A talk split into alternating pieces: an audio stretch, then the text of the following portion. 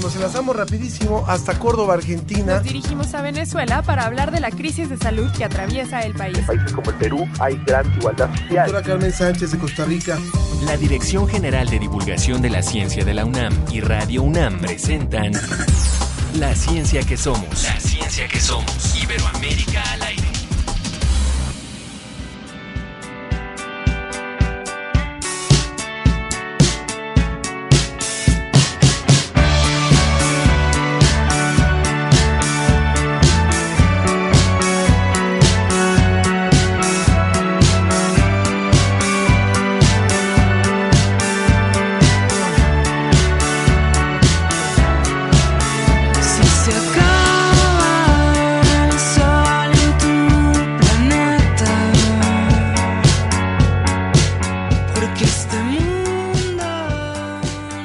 Buenos días, me da mucho gusto saludarles y darles la bienvenida a esta emisión de La Ciencia que Somos. Hoy estamos escuchando a los prehistóricos con tu cuerpo, el huracán. El programa de hoy es grabado, pero de todas formas nos interesa muchísimo, como siempre, que participen y que eh, hagan con nosotros este espacio. Hoy sería muy bueno invitar al público a que nos sugiera algunos algunos artistas que les gustaría escuchar aquí en La Ciencia que Somos, que escuchan en Colombia, que escuchan en Chile, en España, en otros lugares donde nos sintonizan, de manera que, que nos hagan algunas propuestas musicales.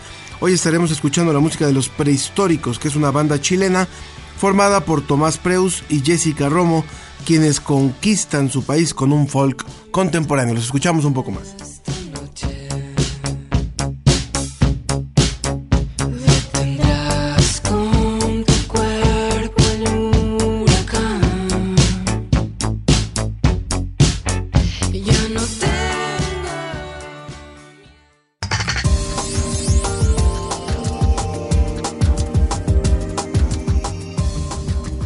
Los microbios del intestino podrían indicar el riesgo de desarrollar cáncer. De esto nos va a hablar nuestro colaborador José Pichel de la agencia DICIT desde España. Con motivo del Día de Muertos, eh, hablaremos obviamente sobre la muerte en un artículo del portal Ciencia UNAM. En Sobre la Mesa conversaremos sobre el miedo, cómo lo vivimos y cómo lo enfrentamos en América Latina. ¿A ustedes qué les provoca miedo? ¿Creen que esto se ha incrementado con los años? También entrevistaremos a José Manuel Mulet, investigador español, con quien hablaremos sobre transgénicos, saludables o dañinos.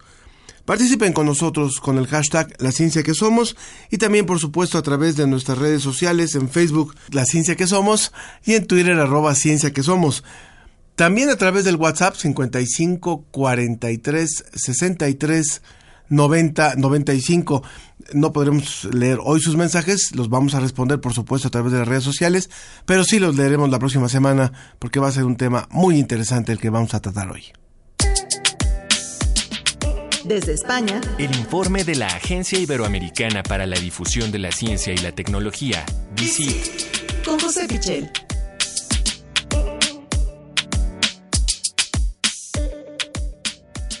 Ya está con nosotros José Pichel y me da mucho gusto darle la bienvenida a este espacio, a tu espacio. José, ¿cómo estás? Buenas tardes. Hola Ángel, ¿qué tal? Eh, Muy buenas tardes. Buenos días para vosotros. ¿De, de qué nos vas a platicar hoy? ¿De qué, qué temas nos tienes preparados hoy para, para Pues- que el público también vaya y visite el portal de DICIT? Cuéntanos. Pues mira, tenemos uno de salud y uno de medio ambiente, dos eh, temas muy recurrentes en este espacio de, de DICIT y desde luego dos de los grandes temas de, de la ciencia. Eh, si te parece, eh, empezamos por la salud, que nos toca muy de cerca siempre, Bien. y es que eh, vamos a hablar de una investigación que afirma que eh, los microbios del intestino podrían indicar el riesgo que tenemos de padecer cáncer. Eh, cáncer específicamente eh, relacionado con el intestino y con el eh, cáncer de, de colon al final de- del intestino, ¿no? Que es la tercera causa de muerte por cáncer. Eh, con lo cual estamos hablando de uno de los tumores eh, que más afectan, uno de los más prevalentes y de los que causan más mortalidad. Sí. Bueno, eh, lo que han hecho los investigadores, en este caso eh, con participación de Brasil, por eso lo traemos a este, a este espacio, es analizar si eh, los microbios que tenemos, las bacterias que tenemos, que ya sabes que tenemos una cantidad enorme de, de bacterias en nuestro organismo y en concreto en los, iste- en los intestinos, Sí. pues eh, se pueden relacionar, nos pueden dar alguna pista de si vamos a relacionar a, a- a sufrir cáncer eh, en algún momento dado, ¿no? Sí. Para ello han hecho un análisis de muchos estudios que se han hecho sobre este tema y han visto que efectivamente hay eh, una relación, podemos sacar una serie de patrones que eh, nos pueden dar algunas pistas sobre este tema. No es que haya microbios o bacterias específicas que mm, vayan a desarrollar ese cáncer, pero sí que podemos identificar algunos con características especiales que eh, sí que se pueden relacionar con ese desarrollo posterior del cáncer y además, y esto es muy importante también, parece ser que hay microorganismos que nos protegen contra el cáncer y que incluso cuando eh, ya se está desarrollando eh, contribuyen de alguna manera a ralentizar esa progresión del tumor. Todo esto es muy importante, como te puedes imaginar, porque puede servir para una detección temprana y para desarrollar también nuevas formas de, prevención. Todos hemos oído hablar de los alimentos probióticos o prebióticos, que eh, son eh, diferentes sustancias que pueden cambiar de alguna manera las bacterias que tenemos en nuestros intestinos o pueden estimular el crecimiento de bacterias beneficiosas. Entonces, a partir de esta investigación se abre la puerta a que eh, nos podamos hacer algo mejor en el futuro, un análisis de qué tipo de microbiota tenemos en el intestino y a partir de ahí, pues saber si, si esa microbiota predispone a que te- podamos sufrir un tipo de cáncer, podamos también modificarla y, eh, bueno, pues prevenir la aparición de esta o de otras enfermedades. Es decir, que no, no necesitamos llegar a un punto de enfermedad, sino únicamente identificando cómo eh, se están comportando los microbios que tenemos en el intestino y eso nos puede ayudar a, a detectar por lo menos el riesgo de este de padecer un cáncer de este tipo. Sí, desde luego que sí. Y además, eh, yo creo que cada vez estamos descubriendo que es cada vez más importante eh, la microbiota, las, las bacterias que tenemos en nuestros intestinos. Que no se trata solo de que tenemos un organismo que es el nuestro, sino que tenemos otras muchas formas de vida en nuestro interior que condicionan eh, todo lo que pasa, que, que condicionan nuestra salud eh, de una forma muy importante, por supuesto, en enfermedades que tienen que ver con el aparato digestivo, pero también otro tipo de, de enfermedades. Y es muy importante conocerlas porque tienen que ver muchísimo con, con nuestra alimentación, lógicamente, con cómo digerimos eh, todo lo que comemos y con un montón de enfermedades relacionadas. Claro. Esa noticia, pues la verdad es que es, es bastante optimista y nos ayuda a eh, como mecanismo de prevención, pero la siguiente que tienes prevista sí es un poquito más triste, ¿no? Sí, es triste y nos da idea eh, cómo está evolucionando de rápido el cambio climático, que hablamos muchísimo sobre el cambio climático, eh, habitualmente, eh, bueno, se multiplican las noticias sobre este tema, pero algunas de ellas nos golpean especialmente y nos dicen, bueno, esto va muy rápido, esto eh, quizá en nuestro día a día no nos damos cuenta, podemos pensar que eh, hoy eh, pues tenemos un determinado clima, que hace frío, que hace calor, pero hay unos datos muy impactantes y este es uno de ellos. Resulta que en Perú los glaciares peruanos se están derritiendo a un ritmo impresionante. Se han reducido en solo 15 años un 30%. Es decir, Perú ha perdido la tercera parte de sus glaciares en solo 15 años, que no es eh, nada. Eh, cuando hablamos además eh, de, de, tiempos eh, geológicos de, de, la Tierra, de eh, bueno, pues todo lo que han eh, tardado en evolucionar estos glaciares y, y, la gran extensión que tienen en los Andes, eh, tanto en Perú como en otros eh, países, pensar que una tercera parte se ha fundido en apenas 15 años es, eh, bueno, un dato muy, muy impresionante. Además, en Perú se da la circunstancia de que los glaciares son una fuente de agua valiosísima. eh, sirven para, para almacenar eh, toda esa nieve y hielo y eh, proveer de, de agua a, a muchas eh, poblaciones y eh, bueno cuanto menos hielo también eh, hay más peligros eh, naturales en el sentido de desprendimiento de, montañas eh, etcétera etcétera no con lo cual eh, bueno esta noticia creo que es eh, muy impactante, muy ilustrativa de lo que está haciendo el cambio climático y lo acelerado que, que va. Y eh, bueno, pues es una noticia también alarmante para ver los riesgos geológicos a los que nos enfrentamos. Una pregunta, José. ¿Hay algo en particular que hayan identificado investigadores en esa zona que sea lo que está provocando ese, ese, esa velocidad en el derretimiento, derretimiento de los glaciares?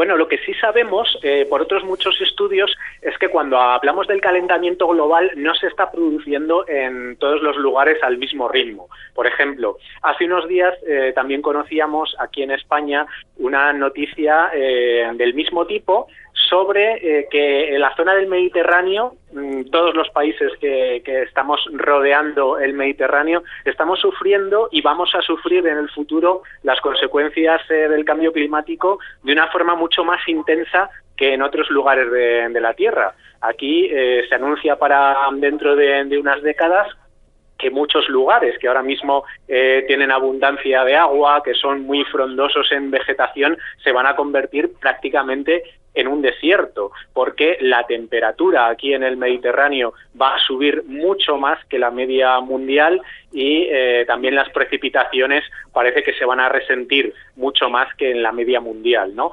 Eh, también, eh, bueno, pues conocemos cómo hay en diferentes zonas, en este caso de, de hielo, como por ejemplo parte de la Antártida parece que está aguantando mucho mejor el cambio climático y sin embargo pues eh, por ejemplo Groenlandia eh, se está se está derritiendo a una velocidad también eh, muy grande. Con lo cual bueno a nivel local cuando analizamos el clima global y pensamos en, en, esos famosos dos grados de, de previsión que se intentan evitar que lleguemos a esos dos grados de aumento de temperatura con respecto a la era preindustrial pues es que en algunos sitios puede que solo sea un grado y en otros sitios pueden ser cuatro o cinco grados, wow. con lo cual, eh, bueno, pues hay que analizar también localmente cómo afecta a un fenómeno como el cambio climático.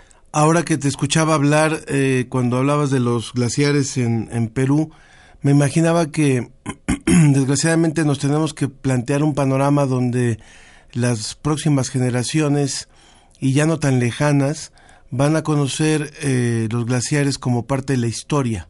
Alguna vez hubo glaciares en Argentina, hubo glaciares en Perú, hubo una selva en el Amazonas, hubo había un nivel de en el en el mar, había un clima de tales características, había tales y cuales especies y ahora estamos en otro planeta. O sea, ahora, así como a, a, una vez había nueve planetas y se descubrió que uno no era planeta, pues así, así, así pareciera que nos vamos perfilando a otro, a otro tipo de planeta Tierra en, en, pocos años.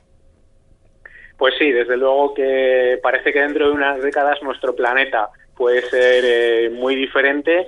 Eh, sabemos que estamos a tiempo de evitar las peores consecuencias eh, todavía y, que bueno que hay que ponerse eh, urgentemente a trabajar en ello, pero creo que también eh, tenemos que asumir eh, que hay cambios ya irreversibles Exacto. y que de alguna manera tenemos que adaptarnos a ello, ¿no? Y que, bueno, pues zonas que van a cambiar su climatología o que ya, de hecho, eh, bueno, como estamos viendo en el caso de los glaciares de Perú, que ya están sufriendo cambios muy importantes, bueno, pues de alguna manera eh, tenemos que prever cómo nos vamos a adaptar a ellos. Claro. José Pichel, muchísimas gracias por esta colaboración como siempre y te mando un gran abrazo. Que estés muy bien. ¿Cómo celebran el día de, recuérdame cómo celebran el Día de Muertos allá en España? ¿Qué ocurre en estos días? Bueno, eh, es un, un tema que, que, depende también mucho de, de cada región. Eh, hay tradiciones así eh, muy locales pero aquí lo que tenemos en común, por supuesto, es que eh, es un día de recordar a nuestros antepasados, de visitar eh, los cementerios, de llevar flores a los cementerios y, y hay, eh, bueno, pues muchas tradiciones en forma de dulces típicos y este tipo de cosas. ¿Qué y desde luego eh, también tenemos que tenemos que asumir que Halloween eh, ha irrumpido con muchísima fuerza, sobre todo entre las generaciones más jóvenes. Entonces, eh, bueno, pues también es eh, algo nuevo que se ha incorporado a las, a las tradiciones. Bueno, pues sí, es- es- eso ha permeado por todos lados. ¿Cuál es tu muerto más querido? El muerto que recuerdas con más cariño. Bueno, pues yo creo que como mucha gente, eh, los abuelos, los abuelos son eh, un ser especialmente querido. Muy bien. Bueno, pues para los abuelos, los abuelos que han perdido, los que hemos perdido, los abuelos, un recuerdo el día de hoy. Muchas gracias, mi querido José Pichel, de la Agencia Iberoamericana para la Difusión de la Ciencia y la Tecnología, DICIT. Gracias por esta colaboración. Muchas gracias, Ángel. Un saludo. Un saludo. Bueno, y para usted, ¿cuál es su, su muerto más querido? Sería interesante también conocerlo. En mi caso, mi padre, mi madre, sin lugar a dudas, uno de los, algunos de los muertos, mis hermanos, algunos de mis hermanos, dos de mis hermanos. Bueno, que nos cuenten también, que nos cuenten también. Portal, Portal Ciencia UNAM. Ciencia UNAM. Continuamos en la ciencia que somos. Está ya con nosotros Claudia Juárez, quien es coordinadora editorial del portal Ciencia UNAM y jefa del área de noticias de la Dirección General de Divulgación de la Ciencia. Claudia, ¿cómo estás? Hola, muy buenos días. Qué gusto estar aquí con ustedes. Muchas gracias. Cuéntanos qué es lo que nos ofrece hoy el portal Ciencia UNAM para que el público pueda hacer un recorrido por ahí. Así es, pues los invitamos a consultar el, el portal Ciencia UNAM que eh, en lo más reciente lo que tenemos pues es un reportaje que los invitamos a, a leer, a navegar por este contenido sobre el concepto de especies sombrillas que pues ha sido importante en la ecología cuando se busca proteger a las especies y los hábitats, pues ante las amenazas que están enfrentando en cuanto a los cambios de uso de suelo, el cambio climático. Eh, este concepto de especie sombrilla fue acuñado por el biólogo Bruce Wilcox de la Universidad de Stanford en un artículo que fue publicado en 1984 y lo que planteaba este concepto de las especies sombrillas que que ha tenido mucho impacto en las estrategias de conservación, pues es que se trataba de proteger aquellas especies que resultan significativas por sus requerimientos tanto de espacio, de alimento, su posición en la cadena trófica y que son muy demandantes. Generalmente son especies grandes, por ejemplo, como los grandes mamíferos, como el jaguar, por ejemplo, y lo que hacen que, dado que estas especies ocupan una extensión amplia de territorio, pues el conservar las áreas donde ellos habitan, pues ayudan a conservar especies más pequeñas o que son parte de esta comunidad. Entonces, por eso se les llama sombrillas, ¿no? Porque ellas, digamos, lo que es como estar bajo la copa de un árbol, ¿no? Al- algo extenso, pero que va a proteger a, lo- a los más pequeños. Sin embargo, en los últimos años, pues este concepto ha resultado ser al- algo problemático porque eh, hace referencia pues áreas geográficas que están muy delimitadas por las áreas que ocupan estas grandes especies, pero pues han visto los ecólogos que hay otras especies que interactúan y que son pues más complejas estas relaciones, ¿no? Entonces esto ha obligado a redefinir este concepto o a proponer nuevas estrategias. Entonces contamos la historia de, de cuáles los aspectos que han resultado un poco problemáticos con este concepto, con fines de conservación y qué se propone actualmente como para la protección de las especies. Entonces los invitamos a, a leer este reportaje Sobre las especies. sobre sombrillas. las especies sombrillas. Y bueno, también estamos pues en la celebración de Día de Muertos, aquí en México, en varias partes que se celebran estos cultos a la muerte y pues también estamos publicando varios artículos relacionados con el tema. Uno de ellos tiene que ver con qué le pasa al cuerpo humano cuando muere, ¿no? Todo este, estos, este proceso biológico que ocurre, pues después de que empieza a haber un paro cardiorrespiratorio, ¿no? Eh, que es uno de los, de los principales eh, signos de la muerte, y todos los cambios que empieza a tener el cuerpo, ¿no? La piel empieza a lucir pálida, los ojos pierden brillo, empieza la rigidez y la temperatura corporal desciende. Entonces, eh, los invitamos a leer este, este artículo, viene acompañado de una infografía, para entender algunas de las características que se van enfrentando a raíz de que se declara una muer- la muerte, ya sea por enfermedad, muerte súbita, o también por una muerte, muerte violenta. Porque, bueno, también es importante que estos signos de muerte son, bueno, signos que acontecen a raíz de que se detiene el corazón, digamos así, pero también está el concepto de muerte cerebral, ¿no? Que también en los últimos años, pues, se ha, se ha venido eh, modificando y se han estado estableciendo los criterios de diagnóstico, sobre todo porque eh, la muerte cerebral que, digamos así, en, en resumidas palabras, sería cuando se detienen los la actividad eléctrica del, cora- del, cora- del cerebro, perdón, y la persona puede estar con signos vitales conectada a ciertos aparatos, ¿no? Entonces, eh, el criterio de decir, bueno, ya este paciente tiene muerte cerebral puede ser desconectado y referir, pues, a donación de órganos cobra importancia este este concepto. Entonces, también estamos dedicando un contenido para pues presentar cuáles son los criterios diagnósticos de muerte cerebral, cuáles son los dilemas éticos también, y es parte de lo que estamos presentando esta semana en Es un- Ciencia Es un proceso súper interesante porque siempre se habla de la muerte, se habla de, como tú lo decías al principio, del, del culto a la muerte, del recuerdo de los muertos, pero cuando se estudia lo que le pasa, el proceso por el que pasa un cuerpo humano, hablando particularmente de los cuerpos humanos, a partir de que justamente el corazón se detiene, es un proceso interesantísimo, eh, más allá de, como tú decías, de la forma en la que se da, en la que se dé esa muerte, pero todo, cómo se va desconectando, cómo se va descomponiendo, cuándo empieza el proceso de descomposición, cómo se van descomponiendo los diferentes órganos y las diferentes partes del cuerpo, no es el mismo proceso el que viven todos y cómo hay eh, algunos, algunas partes del cuerpo que siguen creciendo, como ocurre con, con las uñas, como ocurre con el cabello, pero es, es un proceso interesantísimo, no es que bajen el switch de un momento a otro y todo se apague, sino que poco a poco se van apagando y se va como, como eh, convul- eh, como colapsando el cuerpo, se va colapsando el organismo. Ese es un proceso bien interesante. Exacto, es una transformación biológica que es paulatina, ¿no? Hay procesos que son inmediatos y que los médicos forenses, bueno, van determinando bien estos criterios para declarar la muerte de la persona, pero en realidad es un proceso como dices, ¿no? Y que depende también de las condiciones en las que murió la persona, el terreno, si fue enterrado, cómo murió, ¿no? Son procesos que, que es interesante pues también conocerlos, ¿no? Muy bien.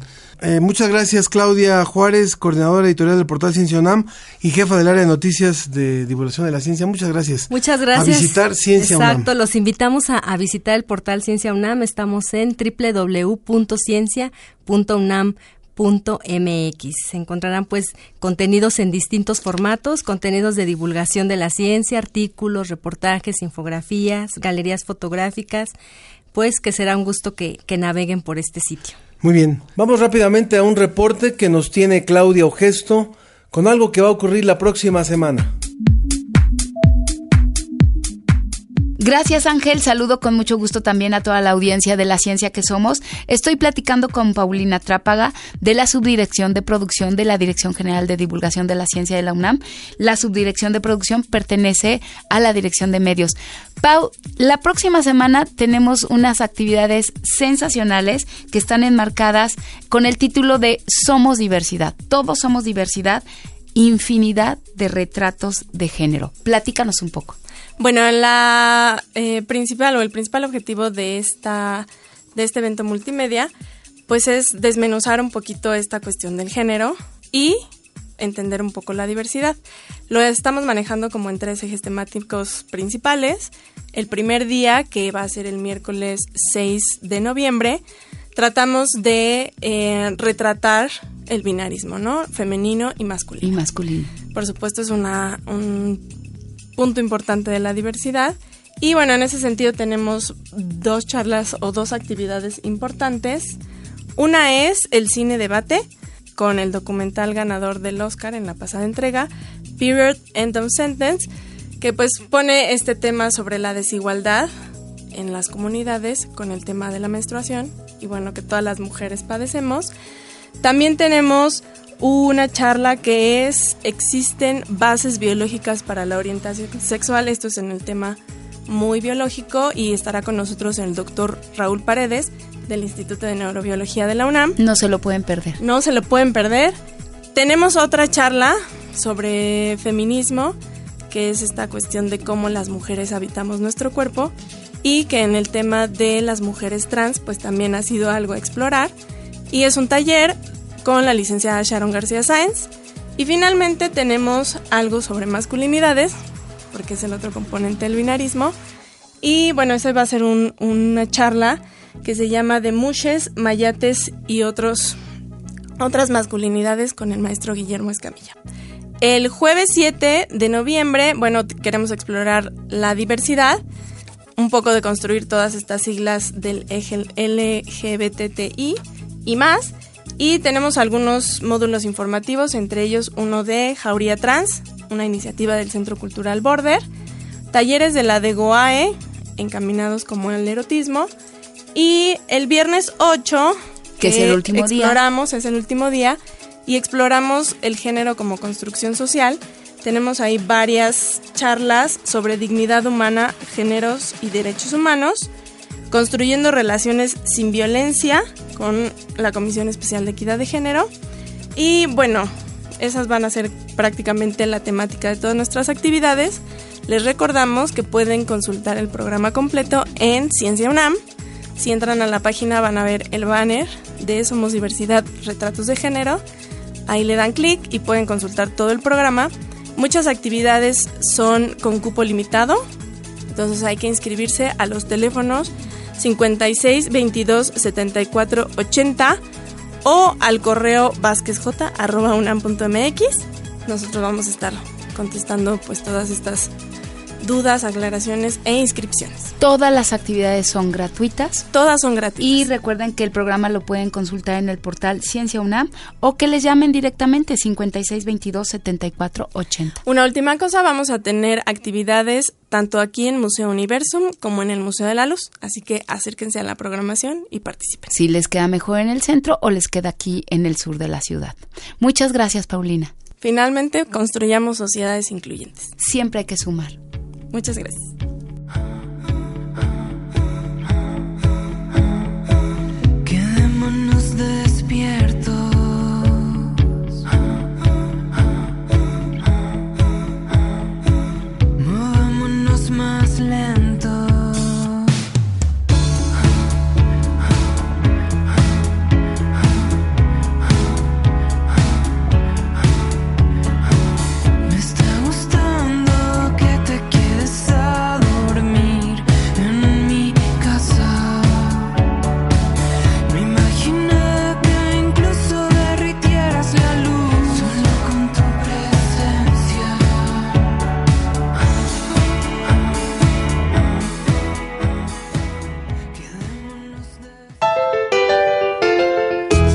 Regresamos a La Ciencia que Somos. Iberoamérica al aire.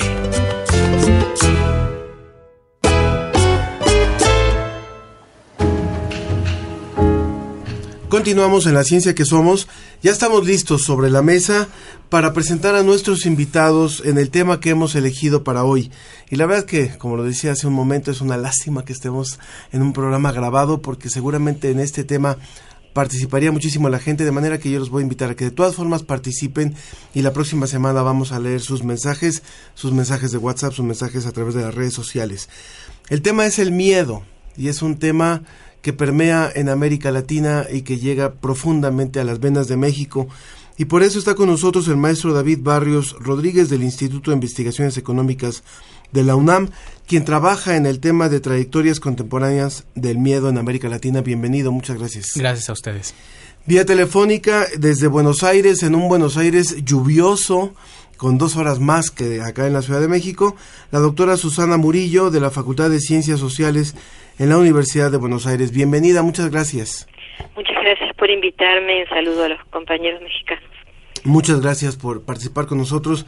Eh, la verdad es que no quiero ser nepotista, pero hace no más de una semana, un día mi hijo se despertó llorando, tiene ocho años, a punto de cumplir nueve, y, y una de las cosas que había tenido una pesadilla, y cuando de repente eh, ya se calmó un poco y le dije, ¿qué tienes? Me dice, es que tengo miedo.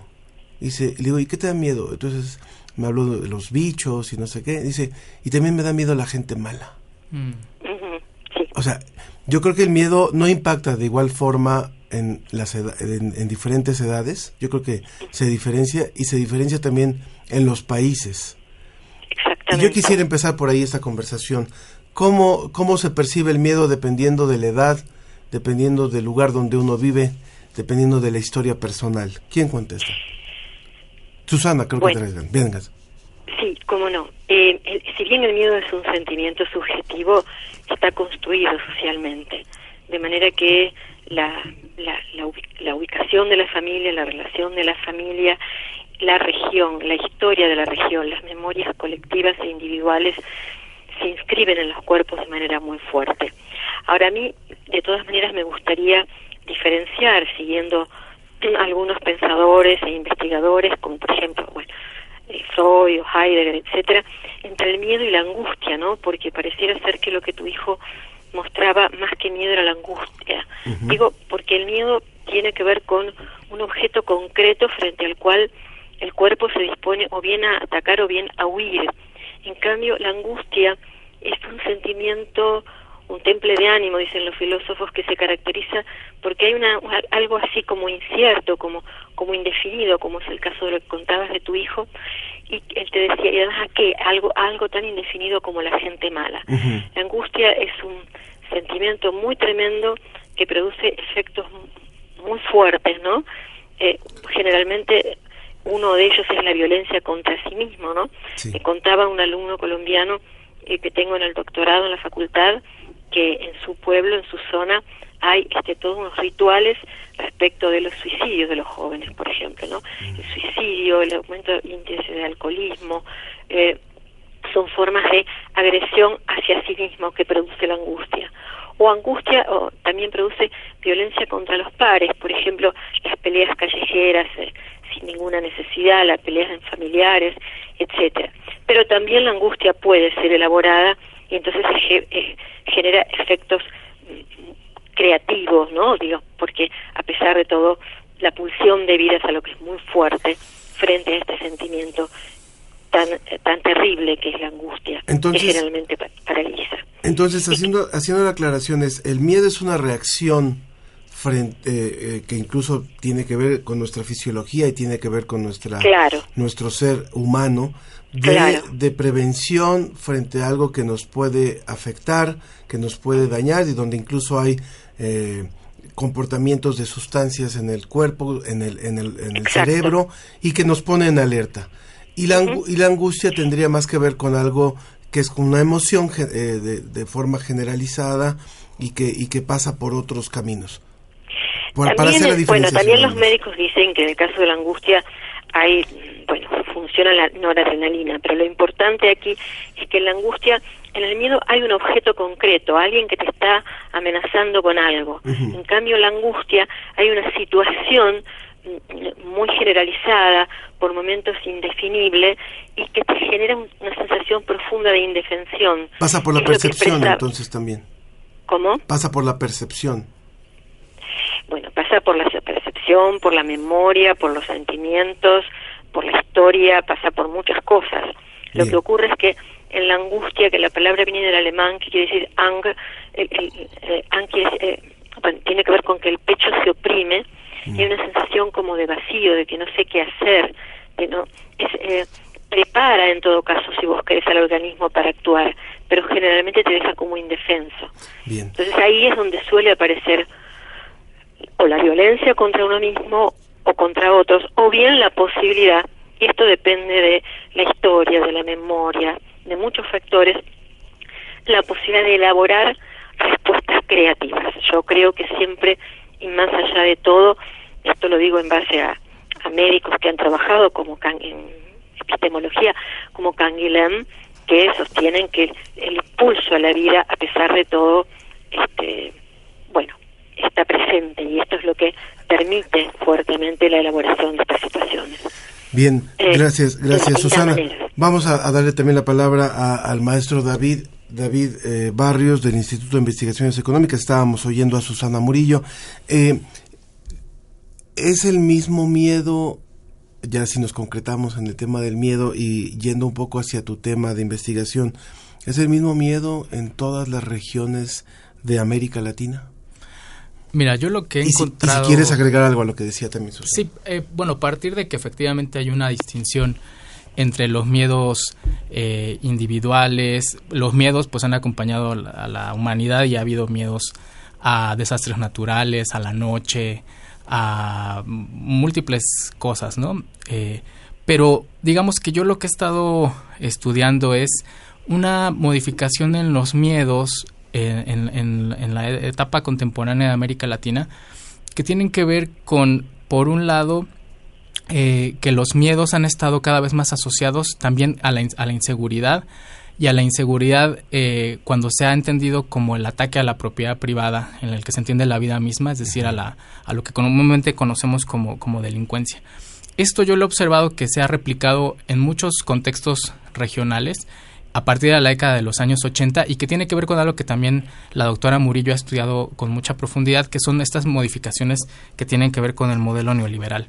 Entonces, digamos que se comparten distintos eh, temores. Esta preocupación que muchas veces se mide en términos estadísticos señala que, eh, digamos, en un momento previo, algo que le preocupaba mucho a la gente, un temor, una inseguridad, un miedo que había, era respecto a la pobreza, respecto al desempleo. Y cada vez con mayor énfasis, estos miedos se han trasladado al miedo a que me asalten, a que me agredan, digamos, en el espacio público. Y esta, digamos, es eh, como la primer trayectoria que yo señalo del miedo contemporáneo en la región.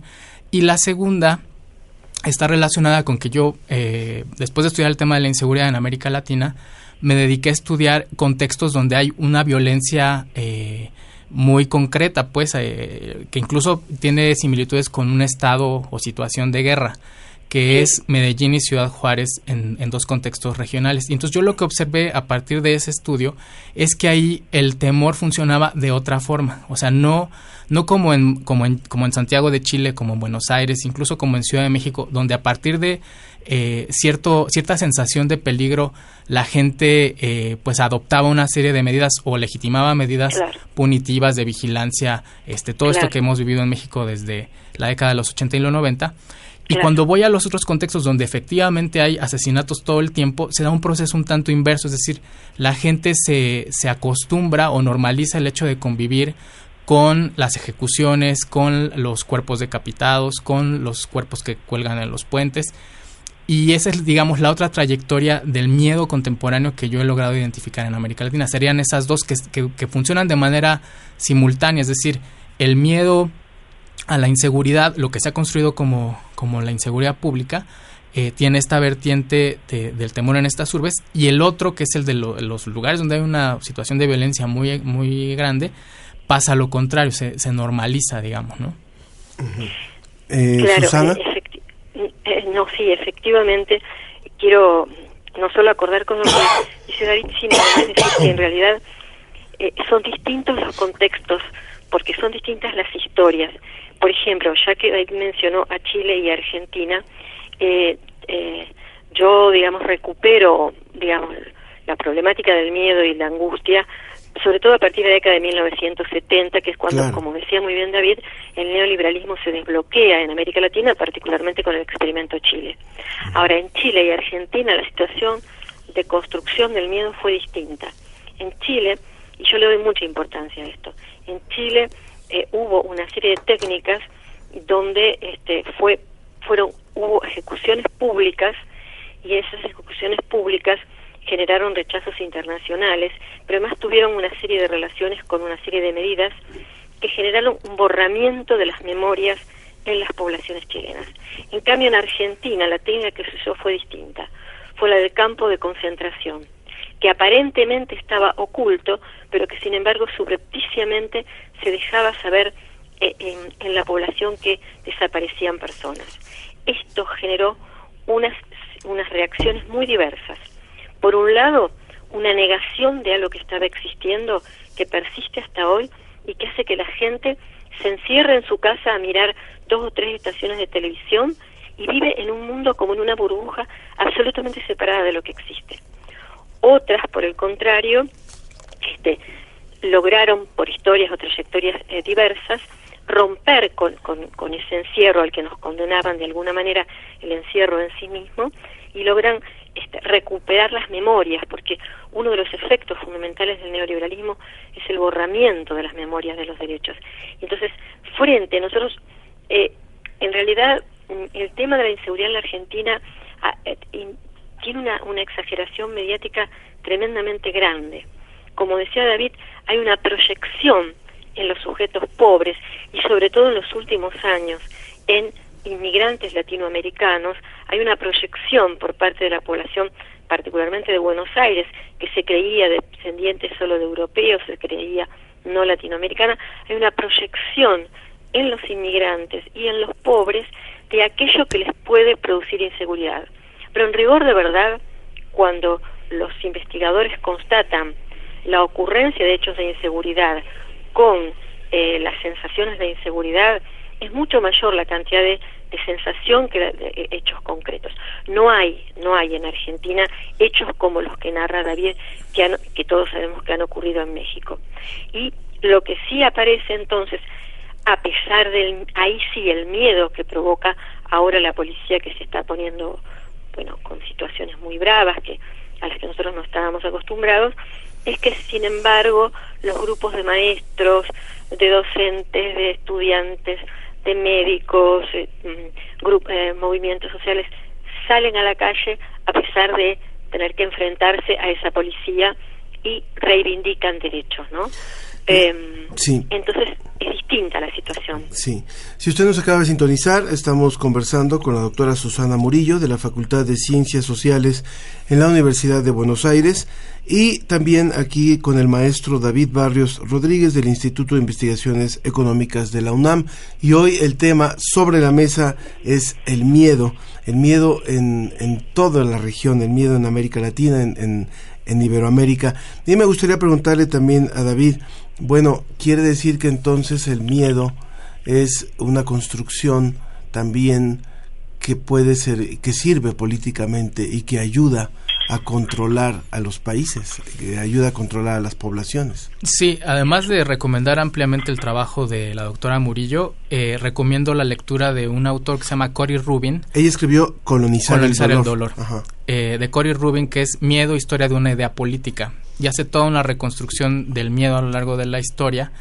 Y justamente plantea que lo que el miedo permite es invocar una cierta noción, por ejemplo, de comunidad. Por ejemplo, señalaba la, la doctora Murillo esto de la, de la migración, que ahora es algo que está, un tema omnipresente, ¿no? Entonces, eh, generar como esa idea de que hay una comunidad que está siendo asediada por un otro, que pueden ser eh, muy distintas eh, vertientes, y esto tiene efectivamente fines políticos. Yo creo que el antecedente que trabajó tanto la doctora Murillo como yo sobre las marchas contra la inseguridad en tanto en Ciudad de México como Buenos Aires y que en México ha habido pues otras réplicas, justamente apuntaron a instalar una agenda punitiva. Yo considero, y lo digo en, en- en el artículo que, que- que se cita por ahí. Eh, que este fue el huevo de la serpiente de la militarización y de la guerra contra las drogas que después vino con el sexenio de Calderón. Es decir, para que para que la sociedad legitimara la presencia del ejército en las calles, fue necesario primero establecer toda una campaña donde aparecía que había una delincuencia desbordada que efectivamente estaba eh, amenazando a la comunidad y eso primer, en un primer momento permitió justificó. Justificó por ejemplo la implementación de los operativos militares para la militarización de la seguridad pública pero también toda esta agenda que además es permanente eh, en las campañas políticas de bueno pues todo se resuelve profesionalizando a las policías poniendo cámaras de vigilancia y en algunos contextos para remitir a, a otros lugares de la región se ha eh, propuesto reducir la edad de imputabilidad penal, es decir, que, la, que gente de menor edad pueda ingresar a las cárceles, con lo cual se criminaliza a la juventud y a la pobreza, ¿no? Entonces, eh, efectivamente tiene múltiples usos eh, políticos y yo diría que incluso ante la debacle del Estado, de su desmantelamiento en distintos contextos de América Latina, lo, lo único que queda en pie es un poco esta idea de que el Estado es- pa- está para proveer seguridad, es decir, para eh, eh, combatir esta noción de la seguridad que está restringida al ámbito patrimonial, diríamos, ¿no? A mí me, me interesa mucho preguntarles algo. Finalmente, no es el mismo miedo que vivimos hoy que el que vivieron nuestros padres en cualquiera de los países de los que estemos hablando. Eh, y también es cierto, no es, no viene del, del mismo agente, eh, digamos, el, el- el- la acción en contra de uno. Es decir, cuando si hablamos de los 70, como lo estaba haciendo la, la doctora Murillo, y hablamos de América Latina, hablamos de, de represiones muy fuertes por parte del Estado, hablamos de, de estados eh, muy solapados por sus ejércitos, como, como el caso de Chile, como el caso de Argentina, como el caso de Guatemala, como to- toda esta parte, y, también en el caso mexicano, lo que ocurrió en, los años 60 y 70. O sea, estábamos hablando de otra, otros generadores del miedo. Hoy, hoy la gente tal vez no tiene miedo, en el caso mexicano, a salir a marchar en contra de la inseguridad. O sea, pero tiene miedo andar por las calles. Es decir, quien, quien genera esta, esta situación aparentemente no han sido, por lo menos en México, distinto en otros países, ahorita no es el Estado represor, sino es, es, es la incontrolable delincuencia o es esto. Entonces, eh, si hablamos de un, por ejemplo, de un ambiente, cuando se habla de la obesidad y se habla de ese ambiente obesogénico donde las familias crecen entre, entre puras personas que están excedidas de peso, hablaríamos también de un ambiente, en este caso, miedogénico, no sé, este, de angustia generalizada. La pregunta es, ¿cómo le puede afectar a una sociedad, a generaciones de niños o de adolescentes, estar viviendo en este ambiente donde hay un miedo de este tamaño? ¿Quién responde? ¿Susana? Mm, Sí, eh, en realidad mm, lo que me gustaría marcar en primer lugar es que esto que se inicia en los 70 continúa hasta el presente. Eh, el neoliberalismo no ha tiene como blanco fundamental la construcción de la subjetividad.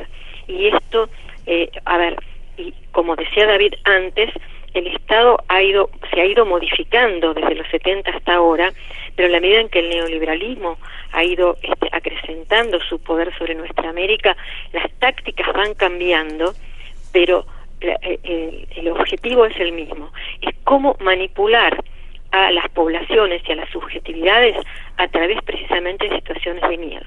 Y en este punto, la infancia es absolutamente fundamental. La porque la infancia, por lo menos en Argentina, eh, en Argentina es distinta la situación de allá. En realidad, eh, eh, las, las marchas a las que aludía David, que este, se producían tanto en Argentina como en Buenos Aires para el 2004-2005, acá lo que hicieron fue legitimar a través de los votos el ingreso del neoliberalismo como si fuera un sistema democrático. Ahora, desde ese mismo sistema de apariencia democrática, donde el núcleo fundamental es la gobernabilidad, se difunden una serie de técnicas de control de las subjetividades que están basadas en lo que yo llamo un programa fuerte de las neurociencias que intenta controlar la afectividad, la emotividad fundamentalmente de los niños. Los programas de inteligencia emocional sobre los niños intentan hacer que los niños y las niñas y que los padres sobre niños y niñas y los maestros logren que estos que los chicos controlen absolutamente todas sus reacciones. Cualquier niño que que corre, que juega, que va, que viene, que grita, que canta, en fin, lo que hacen los niños, que es natural, rápidamente, si es muy movedizo, es caracterizado como teniendo potencialmente una enfermedad, el Sí. déficit atencional, por ejemplo. Sí. Y es o bien medicado a través de fármacos o bien colocado en terapias que no eh, terapias de, de muy mala calidad, digamos. Esto en los niños del futuro, digamos, en este momento está provocando graves problemas de atención, comprensión, eh, capacidad de relacionarse con los otros, capacidad de creatividad, de espontaneidad. encierro en sí mismo. Es decir, están creciendo los niños en una situación muy de mucha fragilidad, de mucho um, de mucho autocontrol y de mucho encierro en la propia familia y de poca relación con el otro. Esto para el futuro me parece tremendamente peligroso. No sé si Dame. puedo he podido uh, Sí. sintetizar Sí, sí, sí. porque es muy complejo, pero es el centro de la preocupación, al menos para mí en este momento, la infancia y la adolescencia. David. Sí, yo también coincido que estos son los sectores. eh, aquí sí quizá lo voy a llevar más hacia, hacia esta segunda trayectoria de la que yo hablaba, que es la de la de México, la de Colombia, la del Triángulo Norte de Centroamérica, eh, que es convivir en o vivir, habitar estos contextos de violencia donde todo el tiempo nos acostumbramos al desmembramiento de cuerpos, al asesinato constante de personas jóvenes de los sectores populares. Y esto pues va eh, demarcando un poco el horizonte de posibilidad, o en mucho el horizonte de posibilidad de, de la gente joven. Yo, como lo he pensado en, en los últimos años, es también que, digamos que la alternativa que se tiene que, que- que, eh, construir es justamente eh, derrotar ese horizonte de fatalidad que existe ya para muchos jóvenes y niños en América Latina y el Caribe, niños y niñas. Eh, porque si en, en estos países que yo decía, Colombia, México, el Triángulo Norte de Centroamérica, básicamente en- en- para una buena parte de estos jóvenes solamente hay dos eh, vías, ¿no? O incorporarse a las a las estructuras de la economía criminal ilegal o incorporarse a las fuerzas armadas o a los o a las policías o a la seguridad privada, es decir, a los ejércitos diversos que están teniendo lugar en el en, en- en- en nuestra región y esto, digamos, eso ya sería como en la adolescencia, en la juventud, pero de manera previa, pues hemos observado en México, ha habido ejemplos de niños que, por supuesto, tienen pesadillas todo el tiempo porque conviven con balaceras y demás, este, pero también niños que juegan a levantar a otros niños y, y ya incluso ha habido muertes por, por llevar a cabo ese tipo de juegos. Entonces, solo para, para cerrar, yo quisiera decir que lo que logrado construir en estos años estudiando estos fenómenos es que yo pensaría que hay como una triada que funciona más o menos de la misma forma, que es la violencia, la inseguridad y el miedo. Y lo que nosotros normalmente eh, tenemos por este tipo de fenómenos, por la violencia, el miedo y la inseguridad, son sus, fe- sus expresiones directas, es decir, las balaceras, los ahorcados, etcétera, ¿no? La- lo, lo patrimonial o lo que afecta a la vida o al cuerpo. Pero en realidad nosotros lo que tenemos que ponerle cuidado y observar es todos estos mismos fenómenos, pero en sus, en sus aspectos estructurales. O sea que vivimos Claro. en un miedo estructural, en una inseguridad estructural y en una violencia estructural que no tiene que ver necesariamente con esto de las balaceras, sino que la sociedad en la que vivimos es profundamente violenta y es profundamente eh, nos, nos genera mucha angustia y mucha inseguridad, pero por la forma como funciona, es decir, por los resultados del neoliberalismo, por el modo de producción, por el capitalismo, y a veces esto ya se pierde mucho de vista y creo que es algo que tenemos que señalar, o sea, que, que la desigualdad que es el caldo de cultivo de muchas de estas cosas eh, proviene de esa matriz, pues, de la estructura del sistema. Eh, vamos a irnos acercando a, la recta final de nuestra conversación. Estamos hablando con el maestro David Barrios eh, Rodríguez del Instituto de Investigaciones Económicas de la UNAM y con la doctora Susana Murillo de la Facultad de Ciencias Sociales en la Universidad de Buenos Aires. Hoy que hemos puesto sobre la mesa el tema del miedo y por supuesto que eso nos hace recordar lo que ha presentado Michael Moore, el, el documentalista estadounidense que, que hablaba de cómo Estados Unidos por ejemplo, con el caso de las Torres Gemelas, pues ha utilizado el miedo como un elemento de control y también lo que está pasando actualmente con Donald Trump, ¿no? Que, que pareciera que que él más bien también tiene miedos a, a quienes a quienes piensan distinto a él. Pero eh, eh, el tema es ahí bueno qué vi- qué hacer o sea, es cierto el, eh, ustedes planteaban de forma muy contundente que el neoliberalismo eh, bueno, no es la causa del miedo, pero más bien lo que eh, el neoliberalismo ha generado han sido mayores diferenciaciones en nuestras sociedades, una polarización de los que tienen y los que no tienen, los que tienen acceso y los que no tienen acceso, y eso por supuesto con resentimientos cada vez más marcados. Y esto ha incrementado los índices de violencia en toda la región. ¿Qué hacer?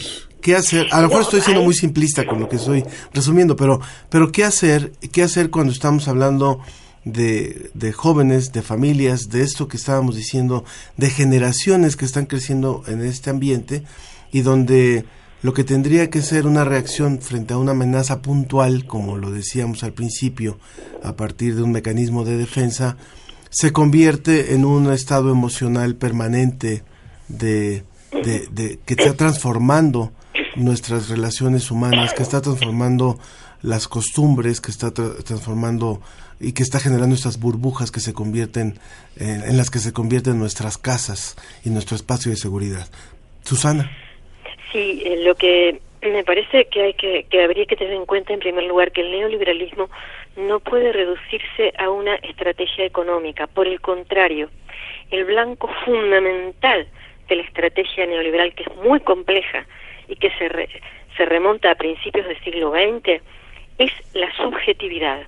Entonces, lo primero que hay que comprender para modificar esta situación es comprender que ellos han, vienen a construir una transformación cultural, una transformación de los valores y, y- y que su blanco es la subjetividad y que en ese sentido las distintas formas de miedo que tienen que ver no solo con el miedo a la balacera, con el miedo a perder el trabajo, con el miedo a, a, perder la obra social, a perder la vivienda, a perder la salud, en fin, una serie de derechos que te, básicos que teníamos, por ejemplo, aquí en Argentina, esos miedos apuntan no solo a una cuestión económica, sino fundamentalmente a un cambio de valores en las subjetividades, de modo que éstas se tornan individualistas y ensimismadas, y en ese punto se rasgue, se rompa el lazo social. De manera que esto creo que es lo primero que hay que comprender, dejar de caracterizar o de pensar el neoliberalismo solo como una cuestión económica o de negocios.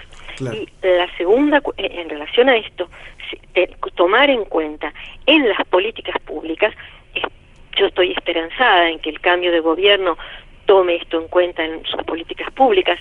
Yo creo que en México el cambio de gobierno tal vez pudo haber hecho o puede hacer algo en este sentido, tomar en cuenta fundamentalmente cómo de alguna manera resta- eh, restañar las heridas y volver a construir lazos sociales en el barrio, en el club, entre los amigos, porque si no se restañan lazos, si no se recuperan valores morales perdidos, no hay manera de luchar contra esto.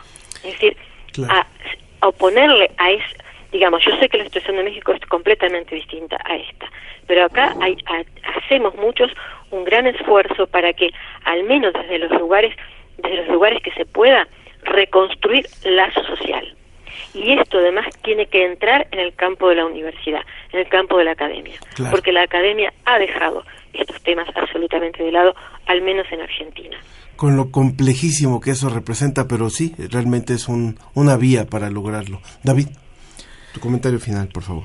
Sí, pues eh, digamos, otra vez voy sobre México y creo que México, al mismo tiempo que ha sido un lugar donde la violencia desbocada ha transformado de manera muy profunda a nuestra sociedad, eh, digamos, inoculando estas formas de temor y también un individualismo y un cierto, y en eso coincido plenamente con, con la doctora Murillo, toda una subjetividad basada en el consumo, en un cierto estilo de vida que está asociado además en los sectores populares con esta idea de, de que es mejor vivir cinco años como rey y no 20 de buey, y entonces me involucro con las, con las estructuras estas.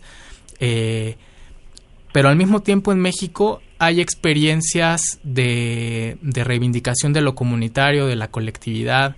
Yo creo que está por un lado las experiencias de las policías comunitarias, las rondas comunitarias en Michoacán, en Guerrero, eh, que han, digamos, postulado que la seguridad es algo mucho más amplio que tiene que ver con salud, con educación, eh, y que por cierto en algunos de estos territorios han logrado eh, detener el avance de la, de la economía criminal ilegal. Y bueno, hay otras expresiones más, ¿no? Entonces creo que eh, en síntesis, pues lo que, lo que hay que hacer es un esfuerzo, por un lado, de enriquecer eh, estos sentidos sobre qué quiere decir, eh, eh, qué, qué son estos miedos, cuál es el sentido profundo de estos miedos, de estas formas de inseguridad, de estas formas de violencia. y por otro lado reconstruir, como, como también comparto con la doctora Murillo, ese lazo social, ese vínculo social, esa colectividad, eh, porque además en un escenario como en el que estamos, y esto nada más lo dejo dicho de manera muy rápida, justamente esa atomización y ese individualismo es lo que ha permitido que lleguen a la presidencia personajes como Trump, como Macri, Claro. como O Macri. Duque en Colombia, eh, etcétera, ¿no? Como, como e- ese tipo de figuras. Entonces, eso es, eso es muy peligroso porque además estamos en un momento en el que nos estamos jugando el futuro de la, de la especie, ¿no? En términos, eh. Bolsonaro, por supuesto, también es otro de los de los personajes que más está atacando en un sentido muy amplio la- las bases de la sociedad. Entonces, eh, tenemos que reforzar ese carácter colectivo de, de la defensa de la vida.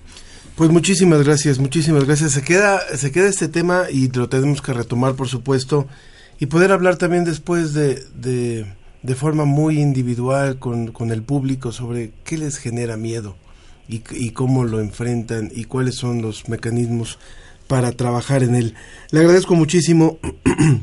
Le agradezco muchísimo al maestro David Barrios Rodríguez del Instituto de Investigaciones Económicas que ha estado de forma presencial en esta entrevista. Muchas gracias. Gracias a ustedes. ¿Alguna red social o alguna página para buscar más información? Tenemos la página del Observatorio Latinoamericano de Geopolítica, que es donde yo trabajo, es geopolítica.wiec.unam.mx. Es la, la página de, de nuestro observatorio dentro del Instituto de Investigaciones Económicas. Geopolítica. .wiec.unam.mx. Muy bien, muchas gracias. La doctora Susana Murillo de la Facultad de Ciencias Sociales en la Universidad de Buenos Aires, muchas gracias también por haber participado. ¿Alguna red social o alguna página? Sí, están las páginas de, eh, no las sé de memoria, las páginas de, de la cátedra que yo tengo en la Facultad de Ciencias Sociales, pero es Cátedra Murillo, si ponen, eh, va ahí, a- va, aparece una cantidad de bibliografía y de, tec- y de textos. Y les agradezco muchísimo la, la invitación, el, la amabilidad y, y les envío un enorme cariño a los hermanos mexicanos. Es un placer, muchísimas gracias. Vamos a poner también en las redes sociales del programa la- los datos de estas páginas también. Y bueno, pues que tenga una excelente tarde por allá por Buenos Aires, que mejore el clima. que, me- que nos devuelva la primavera. Estamos esperanzados que en diciembre volverá algo de la primavera. Muy bien, dichosos ustedes. En, en- en diciembre con buen clima, bueno, pero que tengan un excelente, un excelente fin de semana. Muchísimas gracias. Muchísimas gracias a ustedes. Nos vamos rápidamente a una pausa escuchando eh, La ciencia está en todo y si alguna vez nos hemos preguntado cómo nos ayudan las serpientes. Escuchemos. La ciencia está en todo.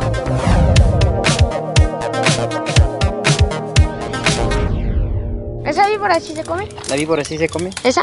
Sí. Sí, señor. ¿Y ese rostizo para qué? Era hace rato. murió. Y se murió.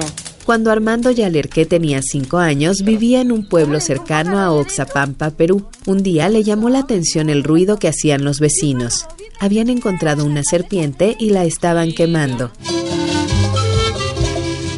Este lamentable episodio despertó en Yalerqué un intenso interés en esos animales. Años después, su tesis de bachiller ya incluía el uso de un compuesto del veneno de la serpiente Crotalus adamanteus, nativa de América del Norte. Al año siguiente comenzó a laborar en la Facultad de Ciencias Biológicas de la Universidad Nacional Mayor de San Marcos en Perú, donde se enteró del grave problema de los accidentes por mordeduras de serpientes y de la falta de estudios al respecto. Todo eso lo llevó a estudiar y buscar propiedades terapéuticas en el veneno de las serpientes, ya como científico del Laboratorio de Biología Molecular de la misma universidad. Hoy en día su laboratorio cuenta con un equipo de investigadores, profesores y estudiantes que analizan los venenos más peligrosos de las serpientes del país. Su objetivo es encontrar sueros, antídotos y contravenenos, pero también aprovechar el potencial terapéutico de algunos tipos de veneno. Por ejemplo, su grupo localiza y purifica nuevos componentes con actividad biológica y produce proteínas recombinantes a partir de los genes específicos que originan las toxinas de los venenos. Así han observado que el veneno de algunas serpientes tiene ciertas enzimas que podrían emplearse como agentes antibacterianos y antiparasitarios, y otras cuya acción combate la malaria o evita la formación de trombos en el sistema circulatorio, o por el contrario, tiene efectos coagulantes. Han transcurrido 40 años desde que Yalerqué decidió dedicarse a esta especialidad, y en ese tiempo ha estudiado el veneno de distintos animales buscando componentes útiles para los humanos, principalmente para las comunidades indígenas y los trabajadores del campo, quienes sufren con más frecuencia estos accidentes. Pero por encima de todo, su equipo de científicos desea transmitir un importante mensaje. No debemos matar innecesariamente a las serpientes, pues es esencial su papel de depredadores para mantener el equilibrio de otras especies. Además, está convencido de que todo animal, por peligroso que parezca, tiene una cara amable, un lado bueno, y posiblemente algunos de sus beneficios todavía están por descubrirse.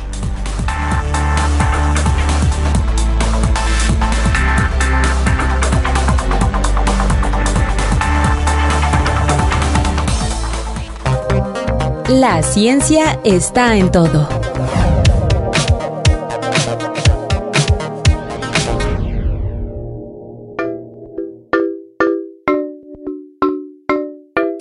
Continuamos en la ciencia que somos y me da muchísimo gusto hoy en especial tener eh, dos personas aquí en, en- en la cabina.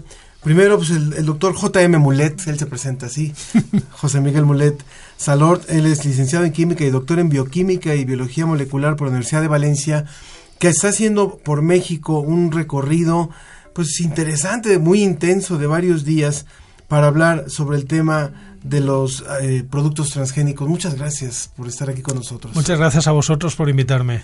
Y bueno, en esta ocasión eh, tengo a un invitado para ser parte le- le- de la entrevista, que es Martín Bonfil, divulgador de la ciencia, de la Dirección General de Divulgación de la Ciencia. Químico, ¿cómo estás? Encantado de estar aquí contigo, Muchas Ángel, gracias, y Martín. de conocer a, a JM. Ya nos conocíamos antes. Sí, en la, en la- en la anterior visita por México. ¿En Sí. qué año estuviste en México? He estado en México en el 2013, en el 2015, en el 2017 y ahora. O sea que es mi cuarta visita a México. Casi vas de por do- cada dos años. Yo, Dos yo años. solamente tengo esperanza que por fin me den la nacionalidad y así no tengo que hacer cola en inmigración. Ya le tenemos que dar el pasaporte. cuando llegas al aeropuerto, lo único que no me gusta de vuestro país son las colas que hay que hacer para que te sellen el visado. Es cierto, es muy cierto. Aquí, aquí es más larga la cola para, para el visado que para comprar el, el gordo de la lotería.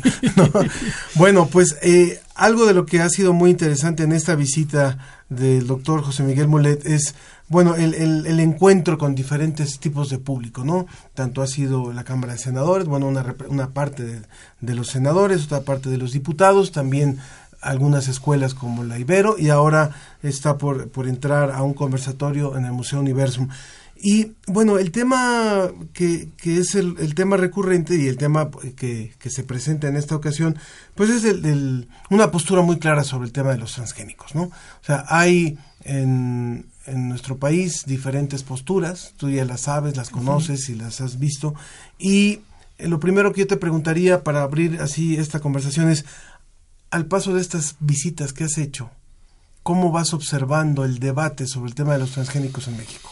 Yo veo que el debate está muy posicionado ideológicamente. Eh, va muy con el PAC. Si apoyas cierta opinión política, eh, parte de esa opinión política tiene que ser estar en contra de los transgénicos, que es una cosa que pasa también en España, desgraciadamente.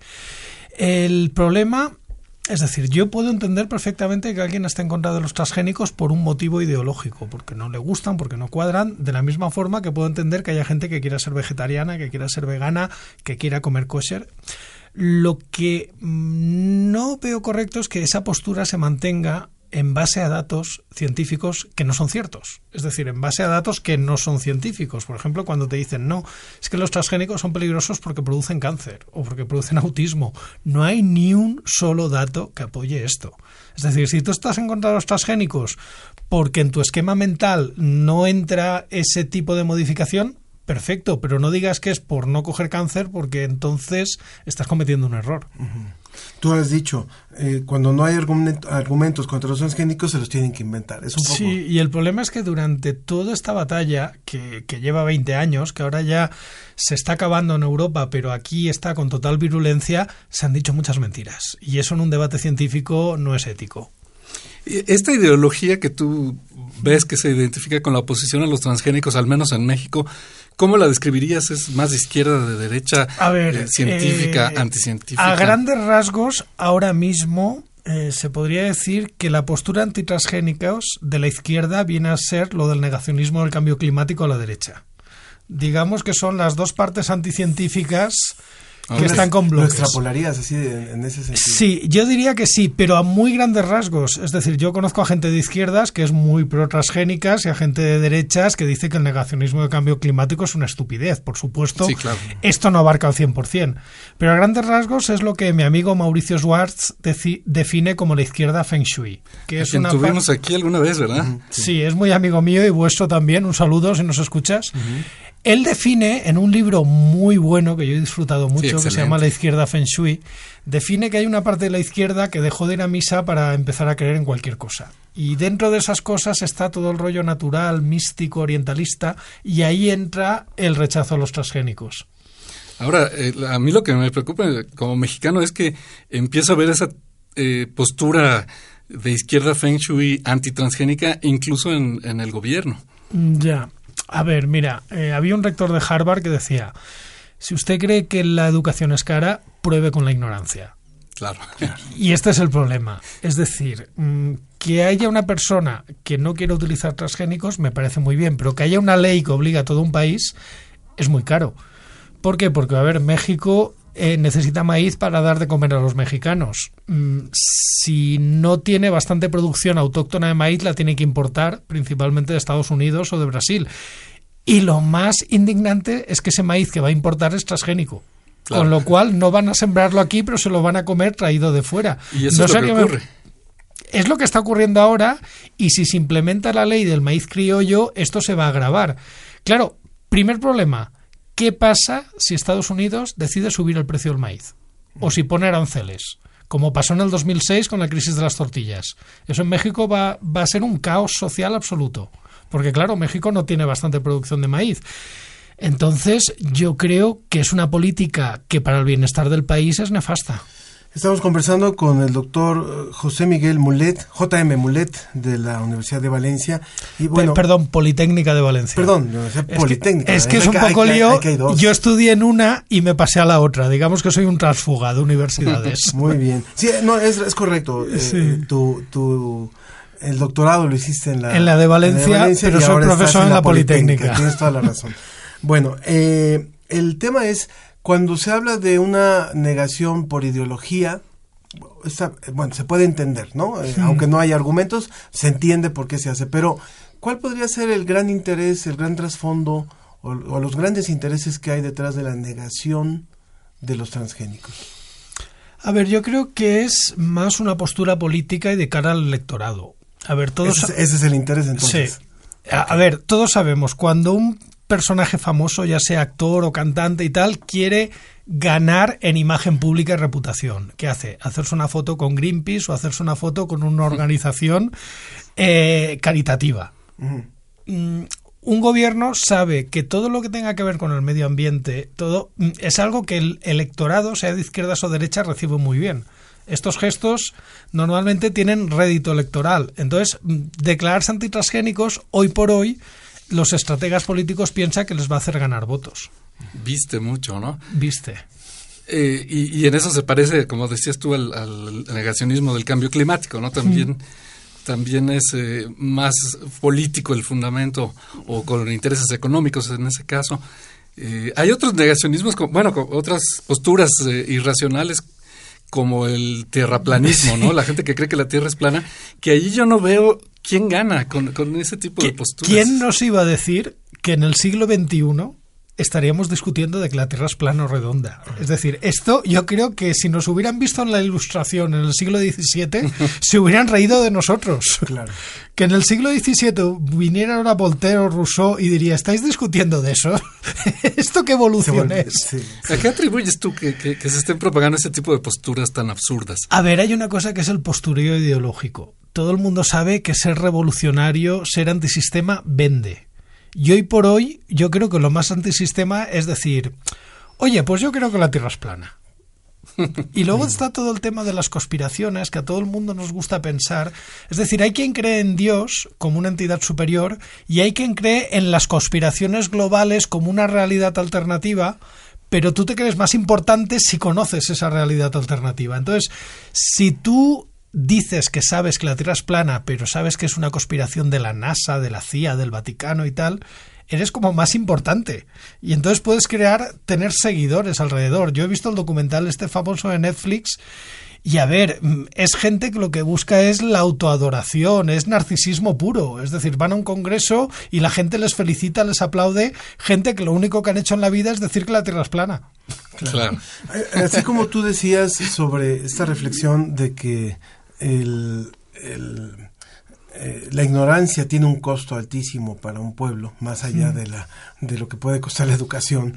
Eh, sin decir, sin, sin abrir eh, claramente el tema de decir estamos a favor o no de, de, de los transgénicos o no, ¿cuál podría ser el costo para un país como México cerrarse ante un tema como este, sobre todo en una condición de tanta pobreza, de tanta falta de satisfactores en cuestiones de alimentación? Mira, si se aprueba la ley en los términos que está, la ley que ahora dice que hay que dar preferencia al maíz criollo y al maíz nativo frente, por ejemplo, a los híbridos, y ya no hablemos de los transgénicos que están prohibidos, esto quiere decir que se van a sembrar cada vez más unas variedades que desde el punto de vista genético son muy interesantes, pero son muy poco productivas. Hay que decir que si los agricultores sembraron híbridos y dejaron de sembrar en su momento maíz nativo, fue porque el maíz híbrido era mucho más rentable, no porque estuvieran en contra de sus ancestros ni nada por el estilo. Al final, son números. ¿Cuántos habitantes tiene México? ¿Cuántas toneladas de maíz necesitamos para dar de comer a todos los habitantes? Si no producimos tanto, el déficit lo vamos a tener que comprar fuera. Si resulta que hacemos leyes que lo que van a provocar es que cada vez se produzca menos, cada vez vas a ser más dependiente. Eso significará que necesitarás más dinero y que el costo de la vida va a subir. Quiero poner un ejemplo, perdón, perdón, este Martín, nada más que me, que me haces pensar. En México había una variedad de papaya, que era la papaya amarilla, Sí. y ahora ya no existe. Se acabó por una plaga, ¿no? No, no, no, no. O sea, se- eh, en parte se acabó porque no tenía tiempo en anaquel. O sea, se, se, se pudría muy rápido, no era rentable. Y hoy en México, eh, que son los grandes productores de papaya, se produce la papaya maradol. Sí, La mismo naranjada. caso, la naranjada. Mismo caso con el aguacate. O sea, tenemos el aguacate criollo, delicioso, se- que se come el pellejo. y se produce el eso, el pero se ges, produce- el exactamente, has, el el has. has. Por una razón también de abasto. No sé si es un ejemplo más o menos Sí, similar. mira, te, te cuento yo otro ejemplo. La chirimoya. En Ecuador, eh, de donde es originaria, creo que hay unas 60 o 70 especies de chirimoya. Y hay proyectos de la Agencia de Cooperación Española para que se mantengan todas estas variedades locales de chirimoya y estas variedades que yo, como científico, me parece interesantísimo. Porque a mí, y antropológicamente. y de- antropológicamente también. Curiosamente en España también se cultiva chirimoya porque también hay una zona con clima tropical. Se cultiva solo una variedad, fino del jete. Eh, ¿Por qué se cultiva solo esa variedad? Porque es la que pide el mercado. Claro, Claro. es que muchas veces esto, mantener variedades que el mercado no pide, es hacer que los pobres sigan siendo pobres, no hay más. Y es que, eh, por- independientemente de la ideología que tengamos, eh, eh, neoliberal o antineoliberal o lo que sea, las fuerzas del mercado son inescapables. ¿no? Sí, O sea, vivimos nos en una nos economía no. de mercado. Eh, pero a veces, como tú dices, y lo dice mucho nuestro amigo Mauricio José Schwartz, muchas de estas políticas que pretenden defender a las poblaciones nativas acaban condenándolas a seguir en la pobreza. Sí. Sí, y a veces se parte de un paternalismo. Es decir, yo cuando me presentaron el proyecto aquel, que fue un proyecto que hizo España, que estaba haciendo que en Ecuador se mantuvieran las variedades tradicionales, yo pregunté, oye, ¿y les habéis preguntado a los ecuatorianos si quieren sembrar otra variedad que igual se la pagan a mejor precio? ¿Y así no tendrían que depender de la cooperación internacional? Claro, y, y en todo caso, quizás lo que habría que buscar es un equilibrio, ¿no? Es decir, buscar la manera de que se conserven esas variedades, que no se pierdan, que se conserven las tradiciones, pero no eh, polarizarlo a una cuestión de blanco y Pero negro. es que para conservar variedades ya estamos los científicos. Claro. Nosotros nos dedicamos a esto. Hay, hay centros de investigación en México, en España, en todos los países. Hay bancos de germoplasma. Si a nosotros nos interesa más que a nadie que se conserven. Pero no tienes que obligar a alguien a, a sembrar algo. Es como si obligaras a un periódico a que trabajaran con máquinas de escribir. Porque dicen, porque no vas a poner tus datos en manos de Apple o de Windows.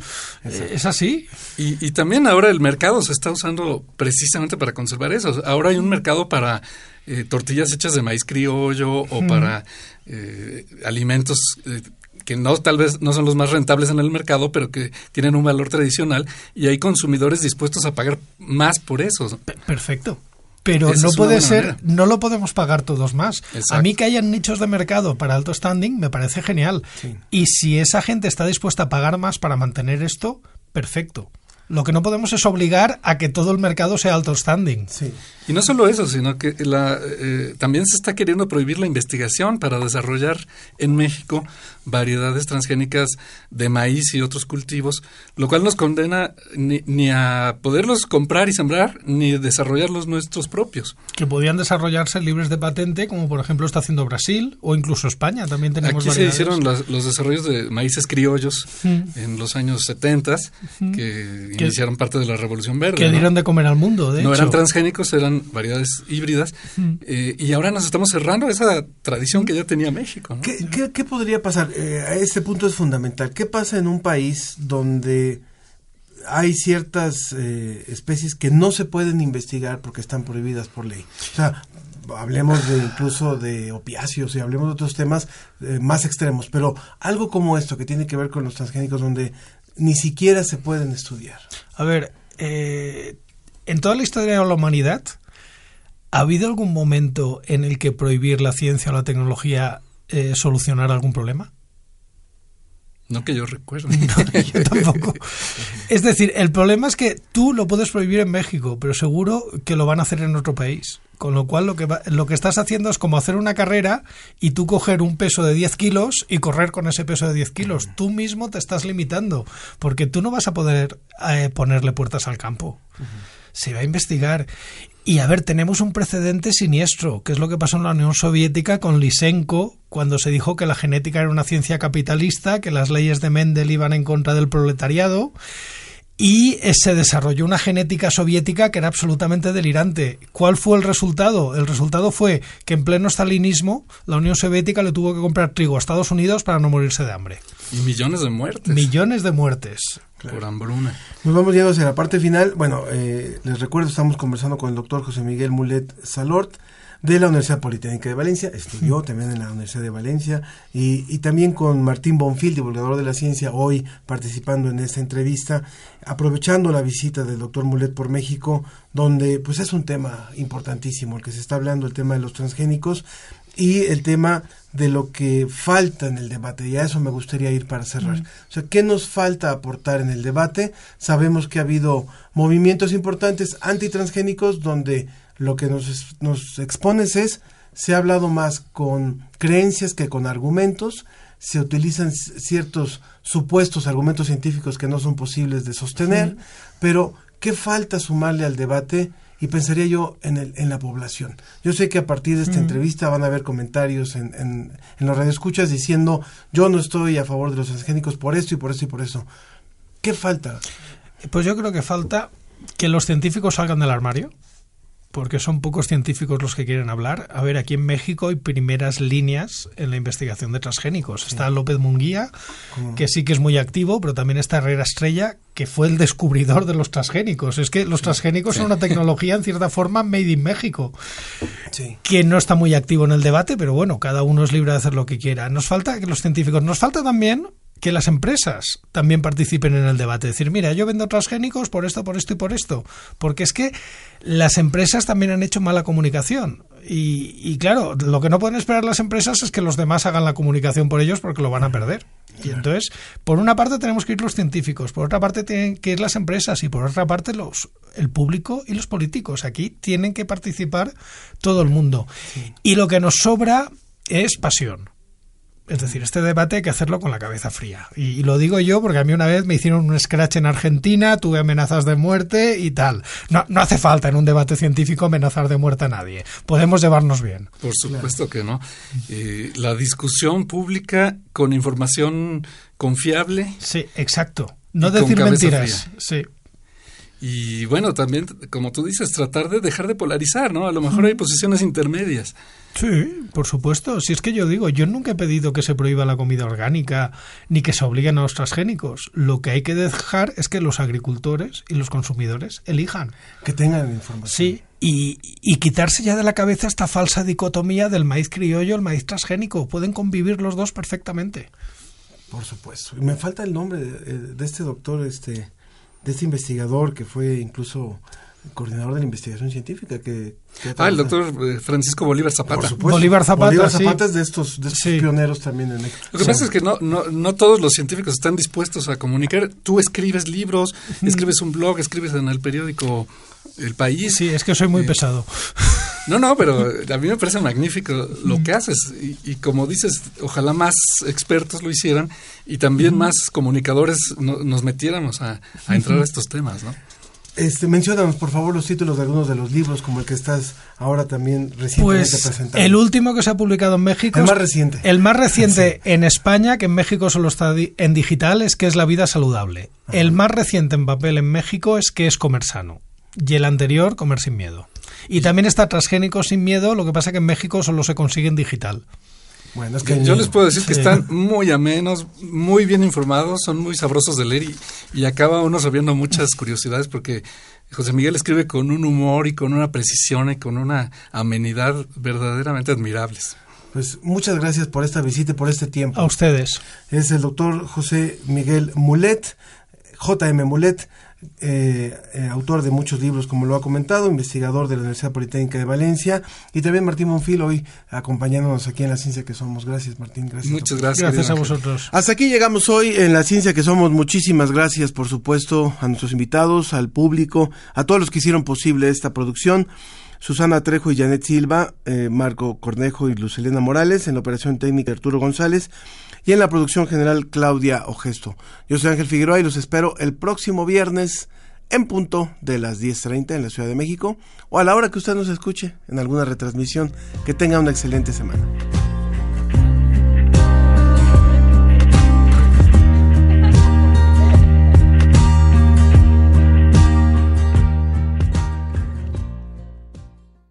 Esto fue La Ciencia que Somos. Iberoamérica al aire. La ciencia que somos.